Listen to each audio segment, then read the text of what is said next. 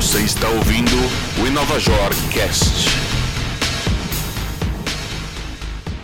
Olá, eu sou o Renato Cruz e este é o Inovajor Cast. Hoje nós vamos conversar a respeito de digitalização e colaboração. Está aqui comigo o Paulo Ossamo, diretor de consultoria em tecnologia da Accenture. Tudo bem, Ossamo? Ô, Renato, tudo bem? Um prazer estar aqui. Tudo certo. E também Eduardo Salvio, Head de Google Cloud Enterprise. Tudo certo, Salvio? Tudo em ordem, Renato. Muito obrigado pelo convite. Eu que agradeço. Samu, hoje a gente vive um momento de muita automação e que ao mesmo tempo as pessoas esperam um atendimento personalizado, não só de acordo com o perfil delas, mas também com o contexto que elas estão vivendo no momento. Como é possível conciliar essas duas tendências?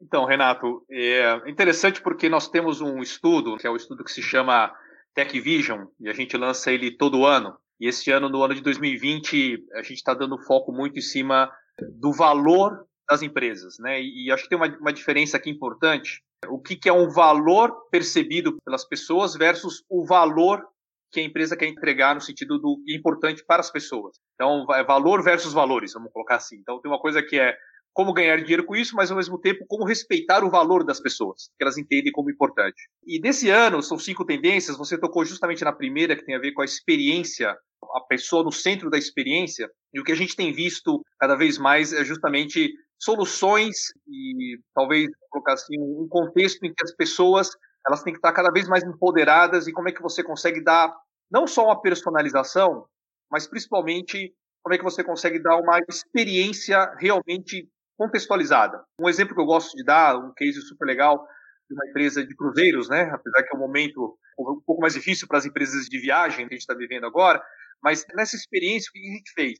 A gente colocou mais de 3 mil sensores ao redor desse cruzeiro e a pessoa, desde o momento do check-in, enquanto ela vai passando a sua experiência, seja ela um casamento, uma lua de mel, ou então um aniversário, aniversário dos filhos, cada um tem uma, uma expectativa diferente. E a gente conseguiu customizar mais de 5 mil experiências diferentes para essas pessoas. Então, é, você vê que cada vez mais o uso da tecnologia para você poder trazer mais esse tipo de personalização é algo que é uma grande tendência e cada vez ela vai, te ver mais no dia a dia. E eu acho que é super legal o, o Salve estar tá aqui com a gente nessa conversa. A gente já se conhece há muitos anos e, e, o Salve hoje, desse papel que ele tem, eu até queria entender qual que é a sua percepção no papel aí do Google, como é que vocês têm visto isso também, essa questão da experiência das pessoas? E também explica aí pra gente o que computação em nuvem tem a ver com esse contexto. Eu acho que você deu um exemplo fantástico, Samuel. E Renato, eu vou conectar as duas coisas, porque um ponto fundamental hoje é você estar tá criando esse tipo de experiência que o Paulo falou, mas com o contexto do momento que o consumidor está vivendo.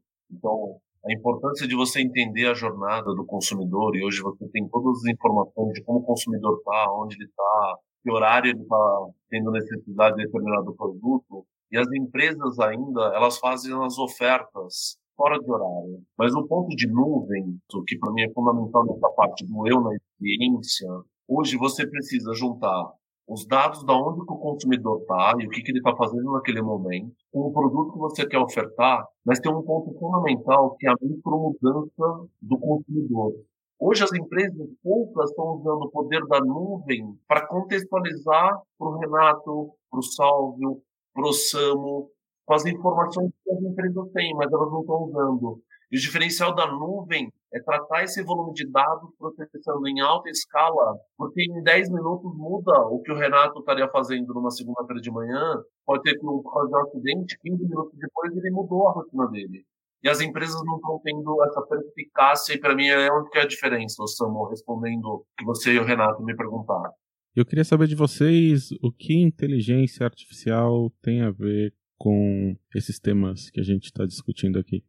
Falando de, de, inteligência artificial, e a gente acaba entrando numa segunda tendência do trabalho que a gente faz da visão de tecnologia, esse ano a gente discutiu bastante a respeito se deveria entrar como tendência. Afinal de hum. contas, a gente já fala sobre inteligência artificial há, há muitos anos e o que muda olhando para frente. E a verdade é que quando a gente olha a aplicação da inteligência artificial nesse processo de entender experiência, entender o cliente, fazer alguma, um processo mais proativo de poder saber o que vai ser as tendências e as próximas ações, a gente vê que, na verdade, hoje se usa muito pouco. Se usa no aspecto de entender a voz, se utiliza muito no aspecto de interpretação de imagem, mas efetivamente a gente vê muito pouco na tomada de decisão, a gente vê muito pouco na integração entre o ser humano e a máquina, a inteligência artificial, qual o papel de cada um nessa história, né, num processo de negócio. Então, a gente entende que agora, cada vez mais, a tecnologia está à disposição e as empresas sempre cada vez mais confortáveis em atuar e trabalhar em conjunto, ter essa separação, ou separação não, colaboração do que é o papel do ser humano com a inteligência artificial. E, mais uma vez, eu diria que hoje nós somos viciados em inteligência artificial e não sabemos. Quando a gente faz uma pesquisa ali, e vou citar mais uma vez o Google, que é o, talvez um dos pioneiros, talvez a maior referência, você faz uma pesquisa ali, tem uma máquina por trás que é o que transformou Google nessa potência, porque é o é conhecimento e interpretação do que, que é a gente deveria estar fazendo, nossa intenção de busca, vamos colocar assim, para ele vir com as respostas. Salve. O que você tem visto assim de aplicações interessantes de inteligência artificial, além de reconhecimento de voz, reconhecimento de imagem? Eu vou contextualizar, acho que o Osamu tocou num ponto, Renato, super importante. A gente tem uma solução chamada Contact Center AI, que é uma forma de você atender seus clientes de uma maneira excepcional, conectando a parte de inteligência artificial, que permite que os clientes usem linguagens naturais, mas auxiliando os agentes humanos em parte mais complexa. Então, ele faz um atendimento mais personalizado e intuitivo, desde o primeiro olá que ele fala. O olá, seja por um chat, que ele está falando, numa URA, e até quando é feita a transferência por um atendimento humano.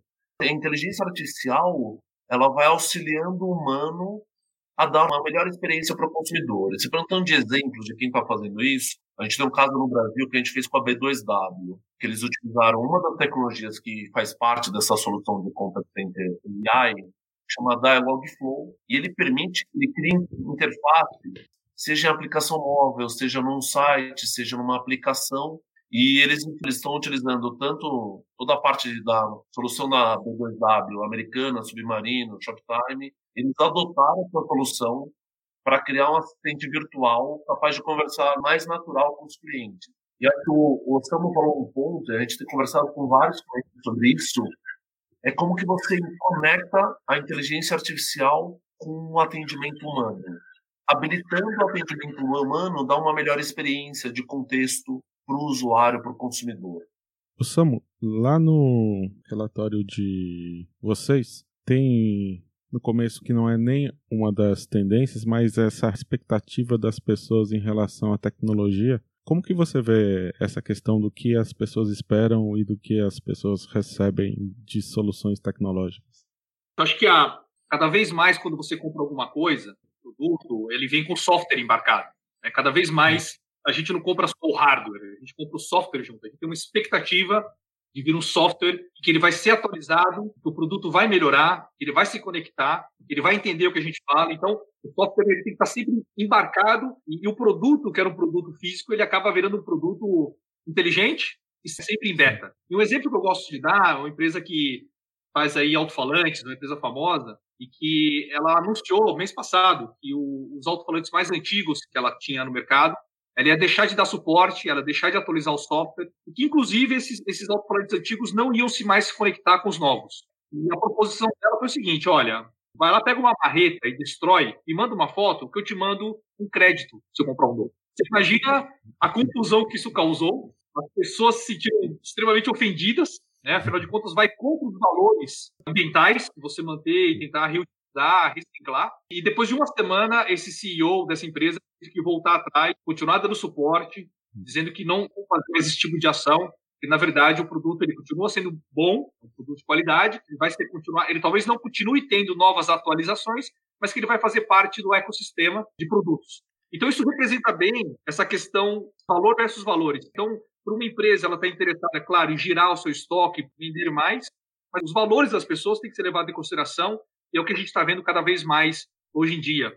Eu lembro que faz um tempo já saiu uma reportagem de um robô doméstico lá nos Estados Unidos que a empresa estava saindo do mercado e as pessoas muito tristes que era como se aquele robô doméstico fosse morrer, né? É, é de verdade quase que um animal de estimação. E aí você já está avançando por uma quarta tendência que tem a ver com os robôs à solta. Os robôs vão sair da manufatura, de dentro das indústrias, para estar tá muito mais presente no nosso dia a dia. E acho que alguns aqui que estão nesse podcast, com certeza, muitos até, já devem possuir aí o seu robozinho que, que faz a faxina ali, que limpa, pelo menos aspira né, a sujeira. E, eu era muito reticente de comprar porque eu sou alérgico, mas é, o robô, eu comprei um recentemente, ele está muito mais eficiente. E a gente vai ver cada vez mais essa questão de robôs em casa, drones para a questão de médicos e remédios. Acho que um dos grandes desafios de você assumir essa, esses robôs às soltas, que cada vez vai fazer parte, cada vez mais do nosso dia a dia. É, eu estava vendo uma, uma só uma, um comentário adicional, estava vendo uma, uma reportagem de um rapaz que estava vendendo na, na Deep Web, né, nessa, nessa rede assim, dos hackers, mapas da casa das celebridades americanas.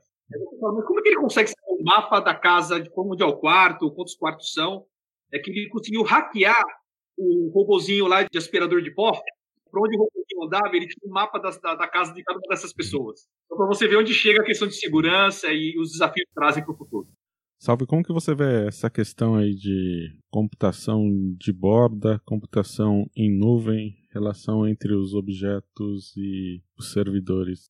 Eu acho que é uma realidade o que o Osamu falou, né? Eu pegar o volume de dispositivos que crescem e só vão ampliar, e a gente pensar que a gente está breve entrando a rede 5G pela frente, isso só vai aumentar.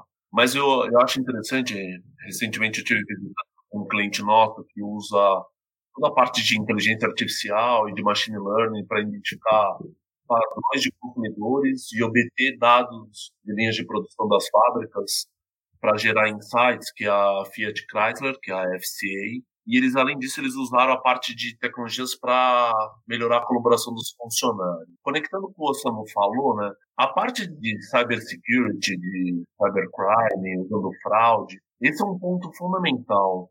E a gente tem tecnologias, por exemplo, a gente está com muita gente trabalhando em casa agora. Imagina que tem gente hoje acessando Wi-Fi, em casa, como que você coloca tecnologias para todas as pessoas que estão colaborando de casa, trabalhando remoto, igual nós estamos agora, e você identifica comportamentos diferentes que podem estar tendo ataques de segurança. Essa tecnologia a gente já tem ela trabalhando há 10 anos e a gente está trazendo para o Brasil, que endereça exatamente esse ponto, que vai ajudar as corporações com tecnologias em nuvem a identificar comportamentos que sejam desde os seus funcionários até comportamentos em internet bankings e mobile bankings que você tenham com características de detecção de fraude. E tem um ponto que é chave nisso, né?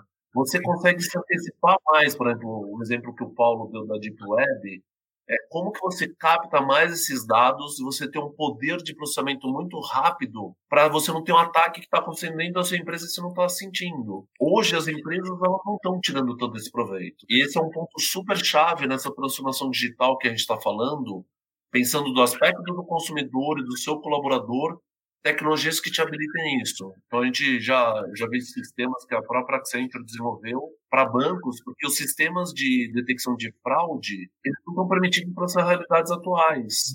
Você tem que trazer mais variáveis e processar mais rápido. E o custo fica inviável você processar. A capacidade computacional na maior parte das empresas ela não existe e nas que existem, se você juntar todo o volume de dados, ela fica inviável. Então, acho que eu juntei algumas coisas do que a gente comentou, dos robôs com inteligência artificial e segurança. Eu sou o Renato Cruz e este é o InovaJor Cast. Este episódio foi gravado de maneira remota por causa da pandemia que estamos vivendo. Conversei com Paulo Ossamo da Accenture. Muito obrigado, Paulo. Obrigado, Renato. Foi um prazer e também com o Eduardo Salvio, do Google. Muito obrigado, Eduardo. Obrigado, Renato e Paulo Samo. Um grande prazer e obrigado pela oportunidade. E obrigado também a você que ouviu este episódio e até a semana que vem. Você ouviu o InovaJor Cast.